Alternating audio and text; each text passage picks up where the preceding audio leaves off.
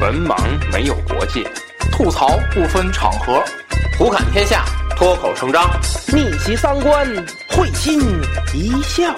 欢迎收听《文盲脱口秀》。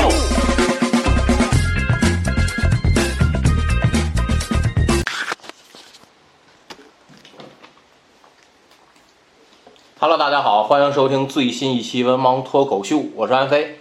我是魏生，我是子平。哎，这一期呢，魏老师起的题目“过气的冷词儿”啊，哦，哎，过气的好冷词儿。多热，咱咱呀，我我感觉咱录热词儿够呛了，好多词儿啊，你必须得过过，嗯，过过，我发现啊，就没有那么就没有那么严了而好好多词儿想过不能过，啊，是。没法试过去。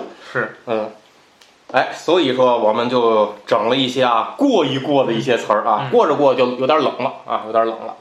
那么这些时事呢，是我和魏老师啊整整理出来的。嗯，首先第一个是我我带来的啊，特别想谈的是张雪峰的这个高考志愿填报。我记得这是在高考之后就突然好几天霸占热搜。对对对，啊，霸占热搜的词儿，包括像引申出来的什么新闻专业，啊，大概你大概说说，我不知道这事儿。嗯，就说张雪峰啊，他本人是专门做这个高考志愿填报这个指导的这样的一个人，哦，就是有点类似于什么呢？这个，呃，咱买那些复习的辅导课程，嗯。你买他的课程呢，他会根据你考的情况，嗯，给你进行一个志愿填报的一个帮忙和辅助，他是非常有经验的哎，他是干这个人他是干这个事儿的。嗯，那么在今年的时候呢，就是高考完事儿之后，肯定他的这个工作量会非常的大呀。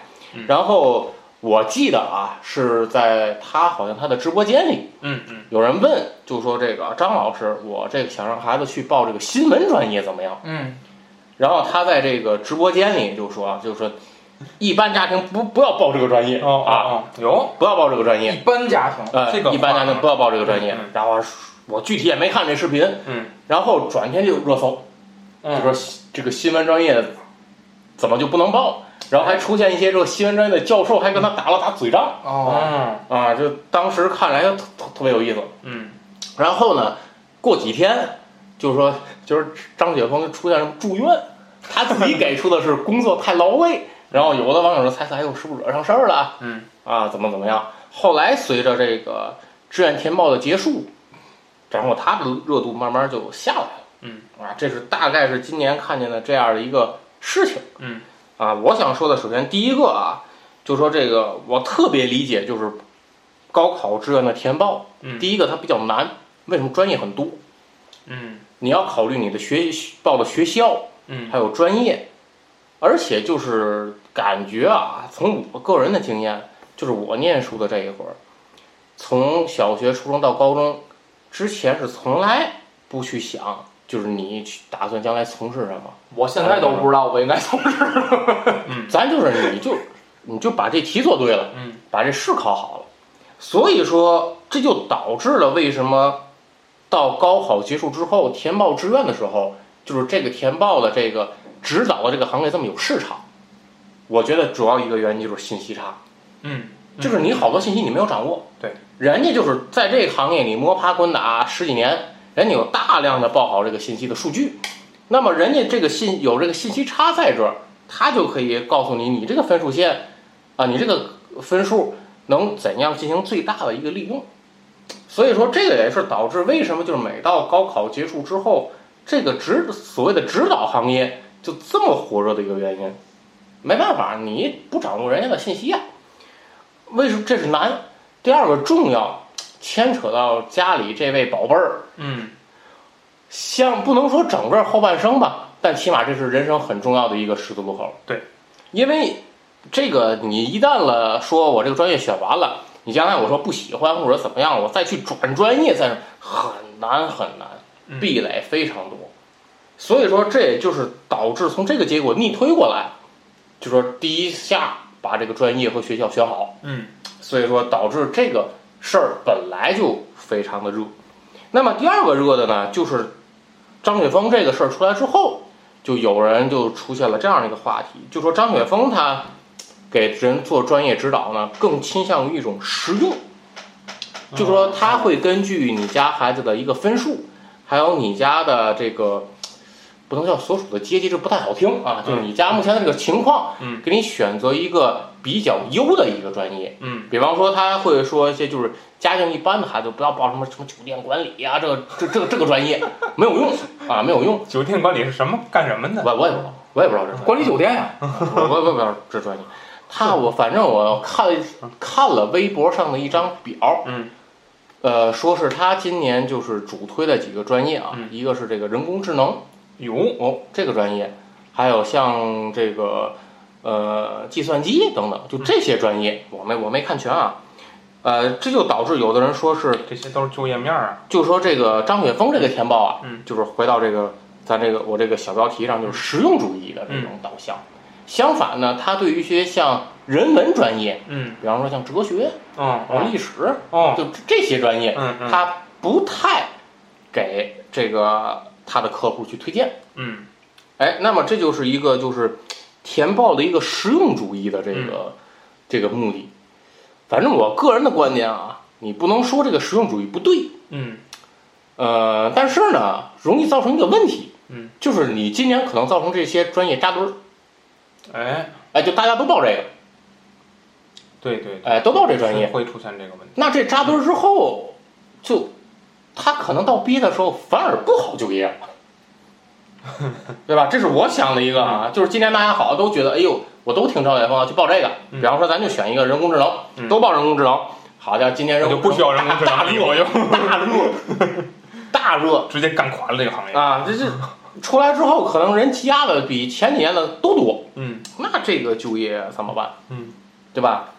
呃，但是你话又说回来，咱两面说啊，你觉得就是这个实用报考这个实用主义，我觉得也也也有一定的必要。嗯因为有的专业确实它就业比较难。嗯，而且我在这个后续看一下微博，就是有的这个呃专业的就业率就非常不理想。啊，然后包括像就业都出现一些乱象，比方说，甚至在网上出现了一些帖子，说他必须说是签完落实三方协议，学校才会给你颁发一些证证书，哦，就出现了这样的一些乱象。太丑陋了。啊，太丑陋了这个，嗯这个，所以说，嗯，哎两位老师讨论一下，就是这个高考志愿，这个实用主义的这种倾向，两位老师怎么想？不是他最后说了，到底为什么不让报新闻？就是就业面，牵扯到你的就业面，这事儿我跟你嗯讲一下，就是他他最后我说我我跟你讲一下这个事儿啊，这是我首先啊，就是他这个人，呃，就就是这个这段视频啊，我也是在网上不断的有人转载，我看到了。那么这个人呢，实际上呢，我早先我以前看过他视频。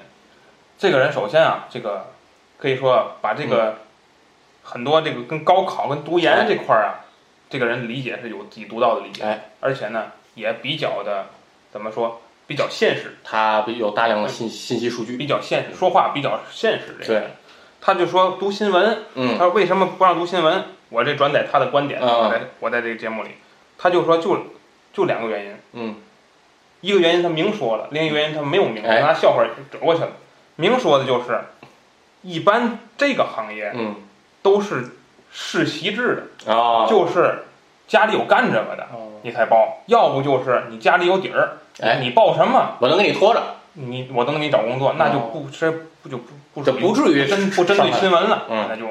第二个，人家没明说，他拿笑话，他说我孩子要报这，我给打晕了，嗯。意思就是说，在这个国家嗯。干这个行业，嗯。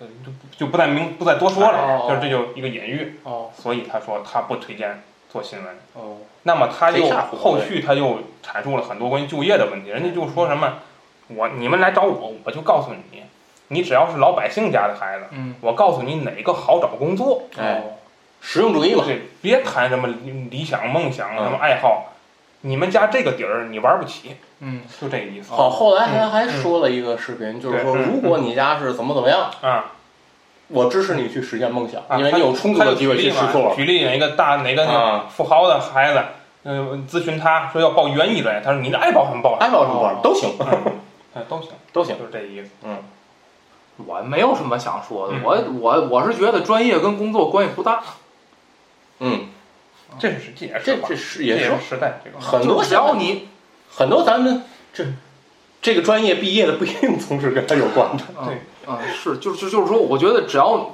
我觉得只要你肯干，就是不要这个不是那种好高骛远。我觉得什么专业毕业的，就是只要你肯干都能，因为现在很很多工作都没有要求对啊，专业啊。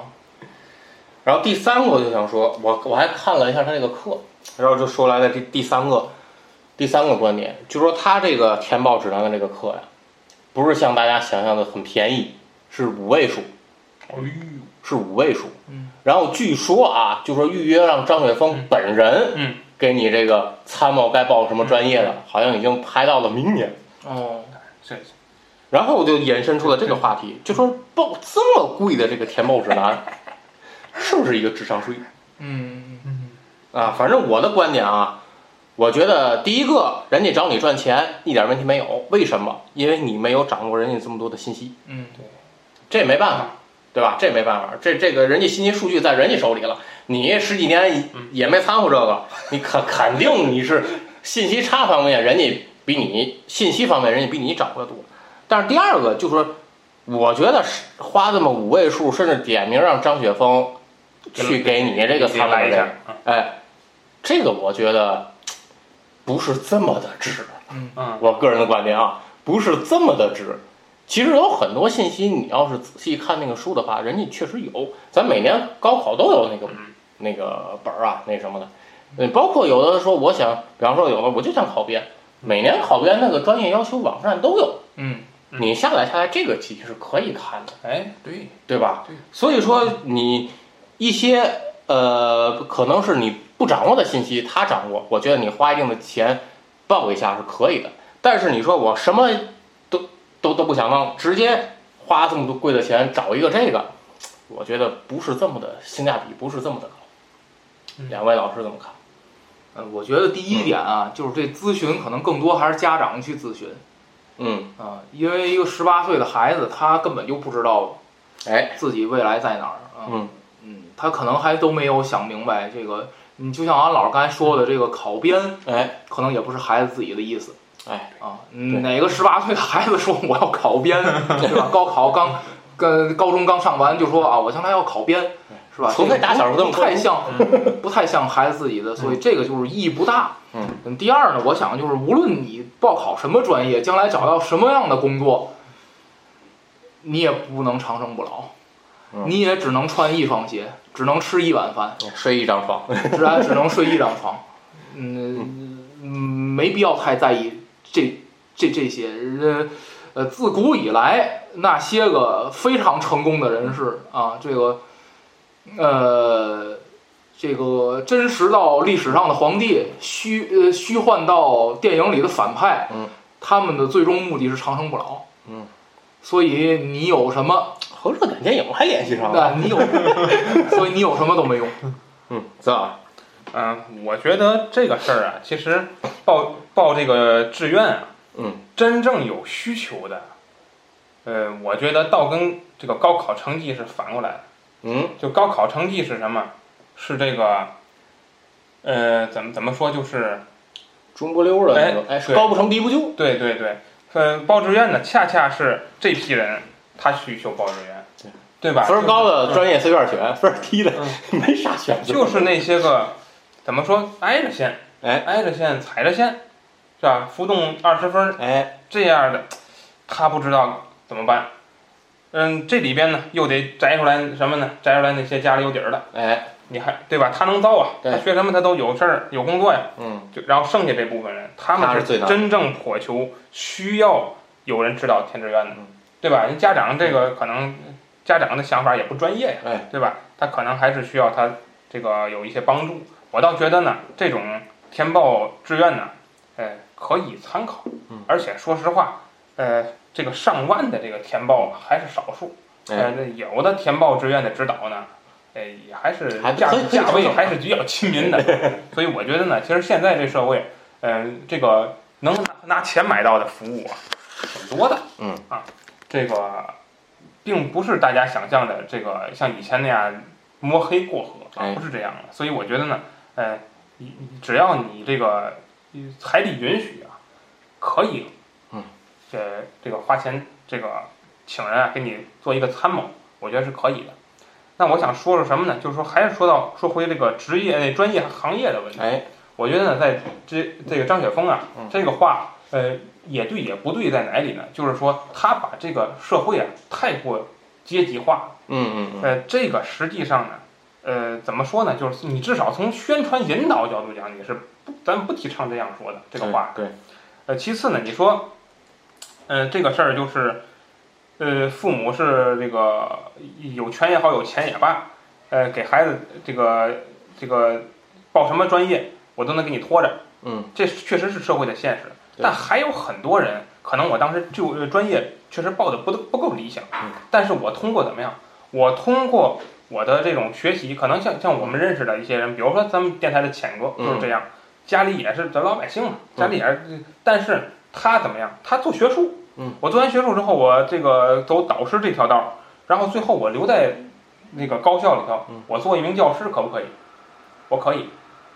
所以我觉得就是说，你可能专你你这这专业你看对口吗，我觉得其实这专业算对口。我是不是在这个行业内就业了？对，我也算。我教这个行业，我难道不算在这个行业内就业吗？我也算，这是一个。还有一些人，人家就是可能当时学的专业不够理想。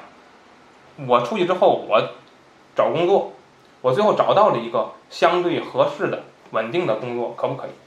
也可以，就不是不可以。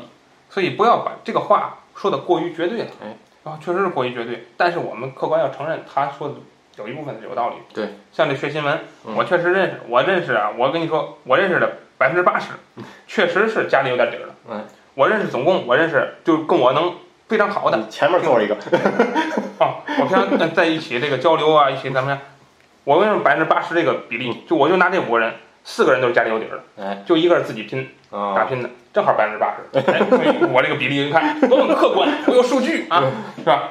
这个样本小了点儿，哎总结出来啊，所以你说这情况确实存在嗯，但是你说哪个专业没有家里有人，对吧？这是是吧？所以我觉得呢，还是说以过过于有点以偏概全了，有点以偏概全。但是最后我想说的就是说，呃，这个我还是推荐大家呀，嗯可以看一看哎这个人的视频。这人啊，你你这个志愿这个事儿可能就是一个热点，啊嗯，一闪而过。对但是他的其他的视频呢，有些讲的还是挺好的。包括他的微博，比如说，我看他那个那个鼓励大家考研的那个、那个视频，为什么你要考研？你要考哪些学校的研究生？你这些研究生以后对你人生的意义是什么？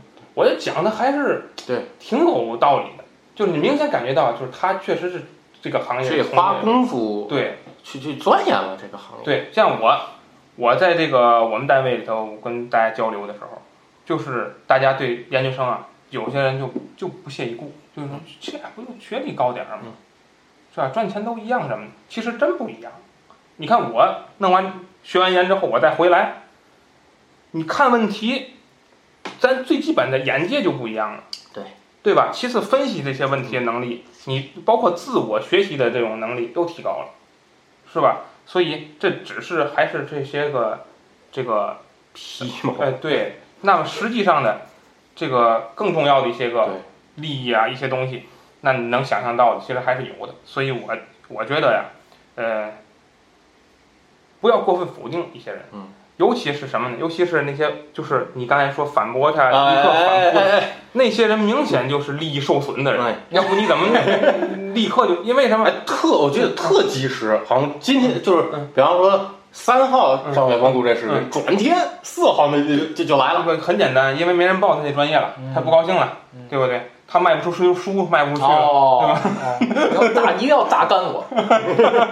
对吧？好吧，说这么多。好好，这是我带来的第一个事情啊。第二个事情是这个魏老师哟，想联合在一块儿说了联合在一起啊，联合在一起说了，姆巴佩和这个哦哦哦，呃斯诺克这个，对对对，他他打那个咱们在之前不是很久以前了，已经嗯。出现了一个中国呀，有一些个选手十个人涉嫌打假赛，有两个人是带头的，中国踢法甲的，不是斯诺克，斯诺克台球，斯诺克，梁文博和谁呃呀？，他们两个呢是性质比较恶劣，嗯因为他们是那个呃还还裹挟别人 是吧？就是说那个有的不自愿，他们还威胁别人就是要打假赛到底啊，嗯是这样的。然后呢，就打假赛，结果就是被处罚了嘛，嗯啊被处罚了。嗯，然后呢，嗯，之前就想说说这事儿，这不嗯正好有这个姆巴佩呀，七点多亿这个超级年薪是哪个国家给他开的？沙特，沙特，所以我们还有第三点了，他签了吗？还没有，还没有。还没有，呃，呃，就我为什么想把这两件事儿嗯，就是联联系在一块儿说呢？呃，咱先说这个姆巴佩这个这个这个，我是上虎扑看见这新闻的，嗯网友们就都在讨论，就是说值不值这钱嗯啊？因为呃，这个咱们就是说，就在在过去的十年到十五年之间，实际上就是说，你这个在这个星球上最值钱的球星是梅西和 C 罗，嗯，应该是吧？足球领域，但是这个啊，对足球领域就是你你，但是你姆巴佩这个就是虽然姆巴佩也是一个啊年轻有为的一个对。一个超级巨星，但是就是说你你你，但是他现在就是从钱这方面来讲，明显的多于了梅西和 C 罗，就是所以就是说，有人就是说你值不值这个钱？那么我想说一个观点，就是说有人给你就值。对哎，因为啊，之前我看这个就是古董古玩啊这方面啊，嗯，我我不是我不了解啊，但是那个我就看这个行业，我觉得很奇怪啊，就是很多人呐，他他他有一个就是收收藏爱好者吧，他就就是这个，你看像那捡个漏是吧？不是捡漏，嗯不是捡漏，就是说这个，你看那个在那个沈阳道，我嗯是听他们说相声说的，我看杨少华老师。啊嗯杨杨老华老杨老华老老老还能出来啊？我不知道，那那那那二年了嗯，他就说说那个，就是老谝啊，就说我们家里有什么什么东西值多少钱。嗯，但我一直就有一个思路啊，我就说呀，你自己说这值多少钱不算，嗯，得有人花这钱买，他才值这钱，哎，对吧？所以我觉得呢，就是说，既然有人给他开，嗯，那你就值这钱。哎，那我为什么又想起来那之前斯诺克这事儿了呢嗯？这斯诺克这事儿呢，呃，我也不知道从哪个消息源爆出的，嗯就是说他们好像这个，我就被处罚还能采访是吗？还能接受采访，还是反正就是说这被被内部爆出来吧，就是说呀，斯诺克这个选手啊，嗯普遍工资非常低，啊，就是就是好就就有感觉呀，就是给这个这帮人才去打假球，感觉就是为打假球狡辩，实际上没有意义，对不对？哎那那你你我大街上我捅人去，我抢钱，我说啊，因为我穷嗯，这是理由吗？这个没有用，对不对？对，你你那个咱咱说说回来这事儿，我就觉得是什么？你你嫌这行业工资低，嗯，换个行业呀，哎，对吗？你干嘛还非非得干这个？哦，我我已经知对呀，不是不是不是，你已经知道这个行业工资低了。好像他们说这普通斯诺克球手还没送外卖赚的多呢。好，我我那家看采访、这个啊，这个就是他这个斯诺克打假球，不是说就是光中国选手这批这么大啊。啊，之前包括世界排名非常高的那个希金斯，嗯，还有那个美国那叫萨米里，嗯都都之前打过假球。嗯嗯希金斯只不过是因为可能在证据上没有这么的确凿，嗯所以说给他的是禁赛一年还是两年的？看出来打假球了。嗯，就是比方说吧就是七局四胜制，嗯啊、我可能就是以四，就是咱俩实力很悬殊，嗯嗯我可能就是四比一、四比零就能把你干下去。然后呢，就是咱俩上上弄个四比三，哦，哎，这样，那看不出来台等于台球也有盘口是吧？对，台球也是有。那那那也看不出来。然后我记得还说回到我比如刚才湖人队跟我们单位打，一打一百比九十九，你觉得这个 这是防湖人也赢了，哎。谁是假球。呢？湖人湖人也赢了，哎，他也赢了，赢我们单位一分儿，对，还最后来个绝杀，那还真不一定谁赢。那能绝杀那已经走了。但是之前是这个他俩好像记得是梁文博好像是终身禁赛，啊记不住了啊。嗯，反正之前美国那个头两名吧，就是两个始作俑者处罚的比较包括严重。美国之前那萨米里也是终身禁赛，哎呀，就是现在就只能好像去那靠个 什么？打野球去了，打野球，打野球，商场里的那个？灯那灯晃悠那灯，商场里那个那个那个啊，我给你来一个刀杆。那个呃，咱说回来啊，嗯我就说呀，是什么？呃，嗯，他们归根结底一句话，他们在用职业体育嗯，来衡量自己的身价。哎，我觉得这个不对，为什么呢？有句话，人比人得死，货比货得扔。哎，你就是这一个行业的啊，咱现在都说这个哪个哪个行业赚钱，那这个行业都赚钱吗？呃，不一定。NBA 也有你 不是，你看啊，长期以来，长期以来，在十年前甚至十十年前，呃，现在我不太了解了，感感觉现在也差不多吧。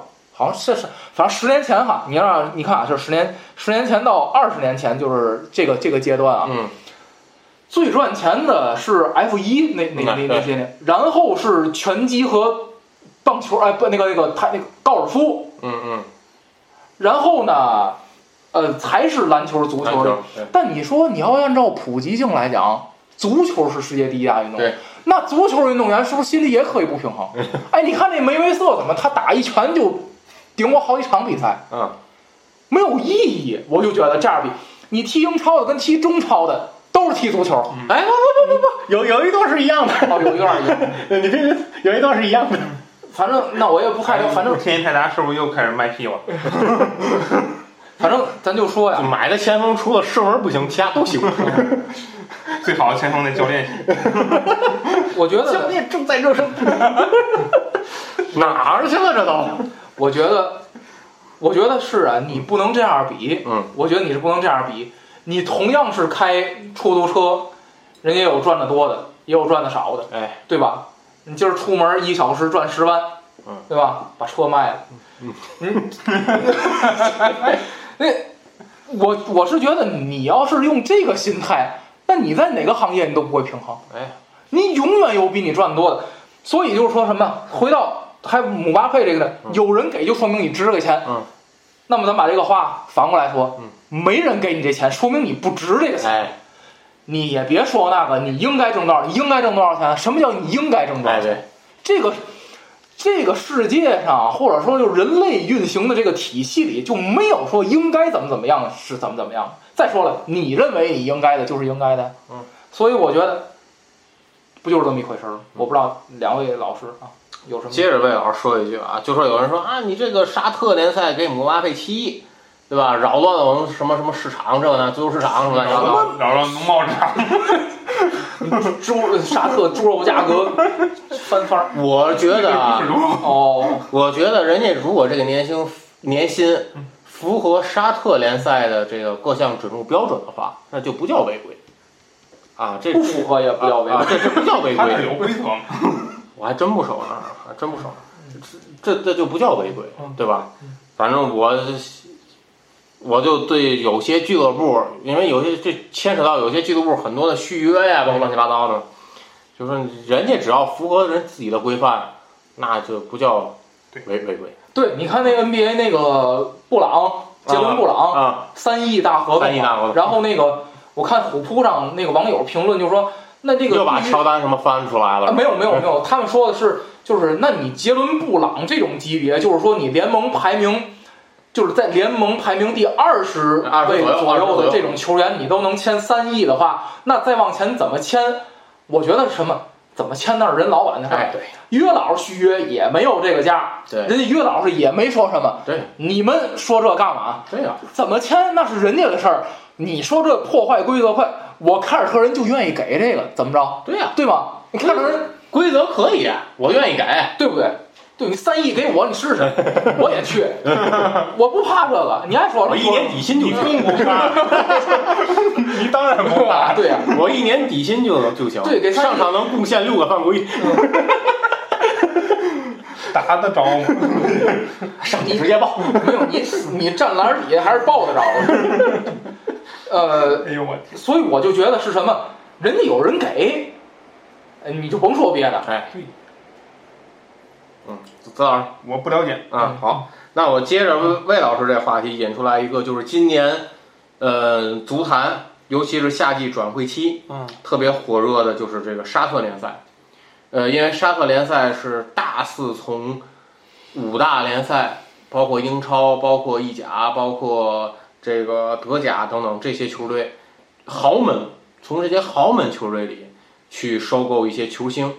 这些球星呢，还不像说之前美国大联盟那批，啊，美国大联盟那批是三十五六，但现在沙特联赛收的这些球星呢是三十上下，三十、三十一，呃，二十八九，就这这个年龄。再过十年，人就开始从你这儿买腰子了。哎，就是说这个，而且他，而且还不是说是一两个球星，嗯今年是走了好多，包括像利物浦，包括像这个嗯之前的皇马、本泽马等等这些，都去了这个沙特的联赛，而且他们是以这个四五千万、五六千万就这个价格去收购了一批球星来。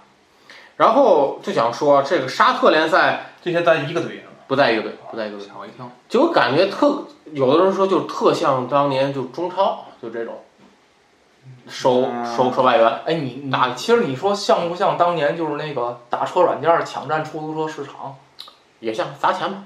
不是，就是说你什么规则？哎，人家有人打我车就是规则，就是规则。你你说什么呀？你还说什么？你什么都说你什么都说不出哎来，怎么了？对吧？因为沙特联人家也不受什么欧洲那个什么那个什么财务什么这个预算这个影响，人是不受欧洲财务这个就没预算。就无所谓。但是我觉得啊，你就第一个，如果沙特信着砸的话，他可有钱。嗯，而且他这钱还不是泡沫，他可有钱。他信着砸的话，那是实体经济，哎，实体，真是实体。他信着砸的话，繁荣个十几年不成问题。啊，第一个那十几年基本上就把欧洲这一带都掏空了。都操作。然后第二个，对沙特足球的提升有什么用处？就是我因为我看到在网就是足球足球包括杂志里有人就说了，就沙特买这些球星回来，就是对于这个沙特联赛本身，反正联赛本身的这个关注度是上去了。嗯，因为好多像之前那些 A P P 里面就没有专门出什么沙特职业联赛这这一栏现在有了。哦可以说，正是因为这些球星的到来，推动了整个这个沙特联赛在世界的一个关注度。那么，对于沙特沙特联赛本身来说是一个好事儿，市值增加了，它的市值增加了，从一方面也会吸引更多的足球从业者去加入这个联赛。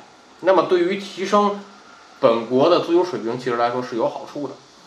但是呢，关键就是你这个怎么去运营，就要结合到我第三个想说的，就是你不少国家搞过这个事儿，就是花钱买人，美国大联盟啊对吧之前的贝克汉姆对吧？那弄一堆去了，现在也搞得也不温不火，为什么？就是你干这些事情，还是你得遵循本身的足球规律。你搞这个可以，但是你也得按照足球规律去加强一些建设，比方说青训啊什么等等乱七八糟一大堆的东西，这个就不展开说，这展开说一期完不了啊。你还得去干这些东西，而不是说最反例中超。中超那几年，那奥斯卡、霍尔克那球星，包括维特塞尔，那可没少买。那比利时国家队主力都给弄来了，怎么样呢？还还这样吗，一地鸡毛嘛，确实提高了比利时队的实力。对吧？一地鸡毛嘛。所以说这个事儿啊，不是说搞这个就是坏事儿，搞这个不是不一定是坏事，但关键是你还得按足球这些规则去踏踏实实的去做这个东西。那慢慢而来，沙特足球会有提升。我觉得这个比一八年世界杯之前沙特搞的那个东西要聪明。一八年世界杯之前，沙特那些财团搞了一个什么呢？他把国内联赛就是几个国家队的这个主力成员抽出来，然后以租借的形式嗯加盟到了西甲的一些中下游球队。嗯嗯嗯然后呢，想通过半年嗯，在西甲的这个历练，从而达到让整个沙特国家队实力的提就升。吴磊那种，哎，嗯。还还比吴磊那还要差点，吴磊毕竟是主力嘛，准主力嘛。哎呦，您这话这，我后来查一下这资料啊，出了几个，四个是五个呀，嗯就一个就踢了一场半场球，哦哦哦，其他都出场是零，是不是钱没到位？出场是零。然后回来你再看一八年世界杯沙特被虐了，呃沙特进世界杯了是吗？一八年去了，不跟俄罗斯一组吗？哎，那你这个可不能贬低人家。但是没有起到说在世界杯赛场上给沙特一个助力，反而因为这些球员半年没踢过正式比赛，状态很差。哦，所以说你现在他搞的这个，我觉得是比那个要聪明，而且他是什么呢？而且他的规划很明确，就是他这个联赛的英雄集团买来这些球星，他不会让一个队垄断。哎，每个队可能你就允许注册这几个，上场这几个，让它的分散开来，从而让各个球队的实力差不多，那么加大了联赛的这个竞争力。哎，我觉得人家这个就要比之前一八年的那个做法要聪明的多。看看吧。哎呃，但是整个你说到沙特球员再培养，那这不是说一两年就能见效的。嗯，青训这个工程至少是五年起步。哎，所以说这个沙特联赛的这个怎么样，包括反映到沙特国家队的成绩，这个还得再看。啊，这个还得再看。哎，这是接着刚才魏老师那个话题，哎引出来的。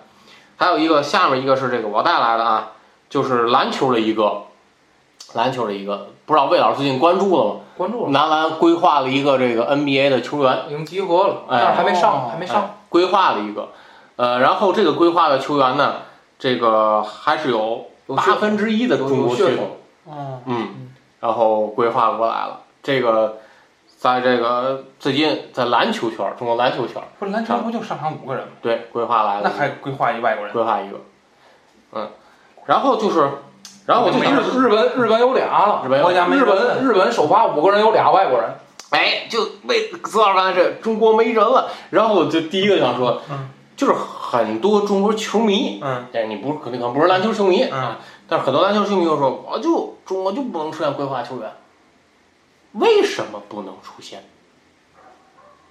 这我想问的，为什么不能出现？然后有的人就就说过，这样不纯粹。你知道中国那个那个是羽毛球还是乒乓球都有规划球员？嗯。啊，就那么强的那么强的项目都有规划球员。之前我是好像是乒不是乒乓球就是羽毛球，嗯。有一韩国的还是日本的，好像跟他们自己国家闹翻了，哦，然后就上中国这儿来。那不所以最抓吧？那是。不是不是不是。林孝俊，不是不是不是不是。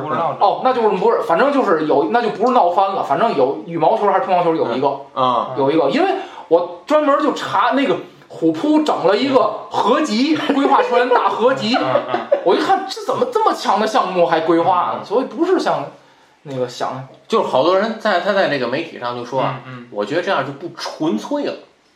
那你信着这个没有纯粹的项目，对吧？因为你好多移民国家，那怎么办？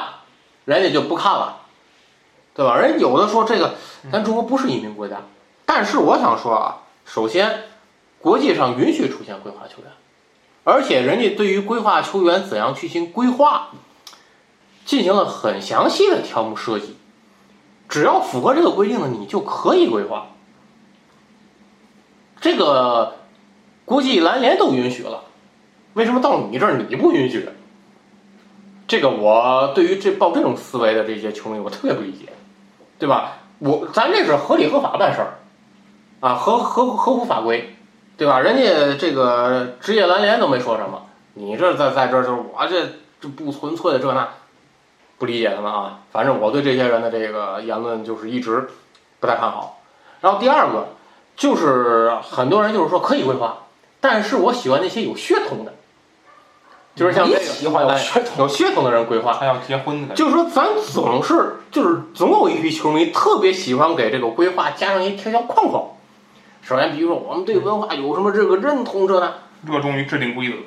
反正我就觉得，我觉得如果说出现了这种没有血统的规划，人家乐意在你效力，我觉得其实反而是你国力强大的一种体现。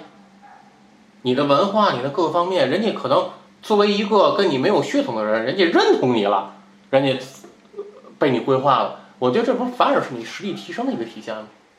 我觉得这更更应该，就是你有这种规划球员，他更应该高兴才对。就是抛出那种金钱的那种，就是说人家就是我就是喜欢你的文化。比方说将来一个篮球运动员，可能就也不生在中国，跟中国没有任何关系。他说我就是仰慕你这儿的文化，我就想为你这个国家队效力。哎，我觉得这反而是国家实力提升的一个体现。哎，我觉得这更好，对吧？反而比这种有血统的还好。嗯，这种有血统可能确实，你看你有我这儿的嗯什么几分之一血统，几分之一血统，哎，来一下。但是我觉得，如果你真是能把这种没有血统的人，不通过什么金钱这种条条框框吸引过来，我觉得更好。嗯，对吧？反正我觉得对于规划球员来说，只要符合规定就可以，没有必要人为的设计这些条条框框。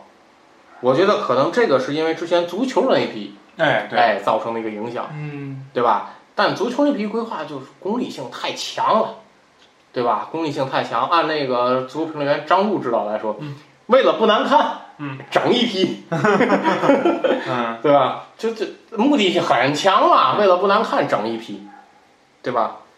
呃，反正就是对于这个篮球规划，想说这两点。魏老师，哎，我是觉得安老师之前刚才说的，就是有的人觉得不能出现规划球员，那我觉得，呃，美国队以后再派出来打篮球的，应该是印打打不了应该是印第安人，打不了了，是吧？啊，就不能出现白人和黑人，嗯。嗯嗯，应该出现，这都都是红红红种人，嗯。嗯，资料有什么想说的？嗯，我对这题这块儿我没有什么想说的，嗯。然后就是我就我就思考一个问题啊，这个问题可能稍微政治一点，就是这个规划嗯，它是入籍吗？是啊，有中国国籍啊，有中国国籍，那就是问题，嗯因为中国的这个就是就我所知啊，嗯中国的这个入籍应该是世界上比较困难和嗯复杂的一个手续，嗯，因为它是要求你放弃其他所有国籍的。哎对对，但是据我所知，呃，所谓的规划运动员里头，并不是这样的，那这个具体我也不知道对吧？这个就没有办法你看像去界定了。那个去去年冬奥会上、嗯。那滑雪的那个女孩儿，嗯。我都忘了她叫什么名字了，谷爱凌，我都忘了她叫什么名字了。嗯。然后她就是这个，在回答记者的提问的时候，她就说的是我在中国是中国人，嗯。我在美国是美国人。哦，那不禁让我联想到其他的规划的足他、还是我觉得还是公理。足球，哎呀，这个可能就比如说足球运动员，比如说像你这回这个提到的这位，我就在思哎，那几个足球还真不是，我就在思考这个问题，那几个足球还真不是，我就非常担心这个事儿，就是那几个足球，嗯嗯我查他们不后来回巴西了，算外援，算只外援能参加联赛了。啊，这就算外援了。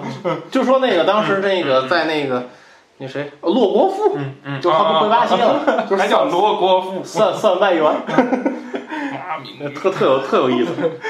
然后我就我就说说到说到这儿，然后就是我在思考啊，如果说我们的规划是为了使我们的运动这项运动更健康，嗯能够提升这项运动的质量，嗯，我们去做，嗯，如果说是给他们一些，哎不损伤他们，哎，让我们得到一些，不去做，就公益性了？不去做这件事情。你不就回到刚才然后你让大家看到这个运动员，大家都知道你拿到中国国籍是要放弃美国国籍的，但你现在还是美国人，大家会怎么想？哎，大家在在反正在我我这个人眼里，我就觉得他不是运动员，他是特权阶级。哎，我会觉得。那那是不是可以？我们就可以认为你有点，你只要有玩意儿，你就能在这个国家成为特权阶级，嗯，反而洛国富是好同影志，响就不太好。反而洛国富是好同志。好吧，这么多。好，第最后一个啊，是魏老师带来的。哎呦天，这这个，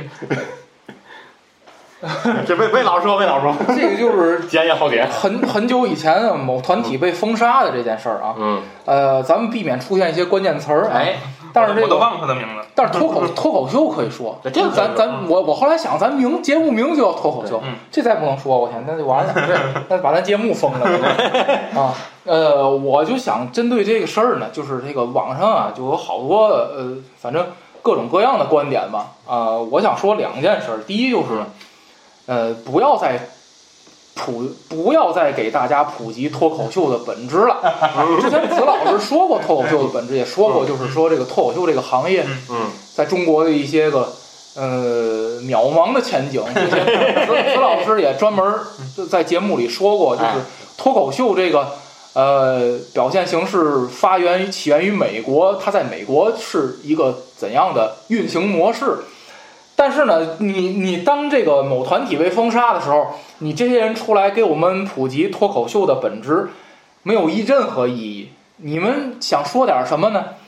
这个团体自建立之初，他就应该明白，你赚钱是在中国这片土壤上赚钱。嗯，相信你们也应该明白脱口秀的本质。那么，当你已经很清楚你是在中国赚钱的时候，你依然出现问题，归根结底还是因为演员没有能耐啊。呃，之前说相声的有这么个词儿，说这个这个呃逗哏的只会拿捧哏的家人抓 哏，这是没有能耐的表现。嗯但我认为这是有能耐的表现啊。呃，这个说这个就大吉大片。啊，不，这这就说那么多啊。呃，第二呢，就是说这个，呃，我觉得某些个喜剧演员吧，嗯咱也不说这个嗯，呃，包括一些综艺咖，嗯特别是那些个你只能在这些行业混的人，嗯你一定要清楚自己，一定要学会正视自己，一定要明白自己有多大的本事。哎，吃这碗饭呢，就珍惜这碗饭，不要做出什么伤害自己这个行业的事儿。